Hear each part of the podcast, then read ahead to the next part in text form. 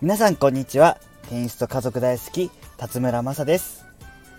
今日のタイトルにある〇〇を意識するだけで攻めも守りも上手くなる。この〇〇は結論から言うと前後のポジションです。これを意識すれば攻めも守りも上手くなるだけではなくプレーにメリハリもつきます。それでは説明をしていきます。例えば攻める時攻めようと思った時にただ速い球を打って攻めようだともし自分の位置がベースラインよりも1メートル以上後ろで打った時にいくら速い球を打っても相手からしたら距離があるのでせっかくの速い球が相手からしたらあまり脅威になりません。しかもその状態でもっと速い球を打たないと言ってどんどん振っていくとミスにつながります。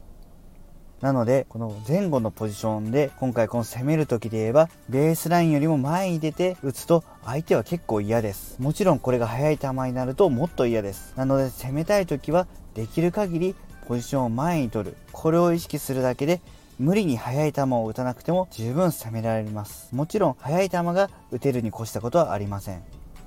また、守る時によくあるのは、後ろに下がる。ここで意識したいのはメリハリです。もちろん後ろに下がって打つのはいいです。リターンの時に相手のサーブが速いから下がって打つ。だけど、ここで意識したいのは打った後です。リターン音がもしいい球が返れば、そのままずっと後ろに下がりっぱなしはもったいないです。相手の3球目がそんなに攻めてこないなら、リターンを打った後、ベースライン付近まで素早く戻りましょう。そして相手の3球目に対してこちらから攻めましょう。これでプレーにメリハリがつきます。どんな球を打つのかも大事ですがどこで打つのかも大事です。是非次回の練習の時にこの前後のポジションを意識してみてください。ここまで聞いていただきありがとうございました。よかったなって思ったらいいねやチャンネル登録をよろしくお願いします。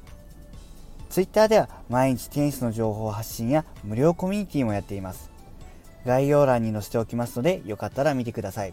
それではありがとうございました。失礼します。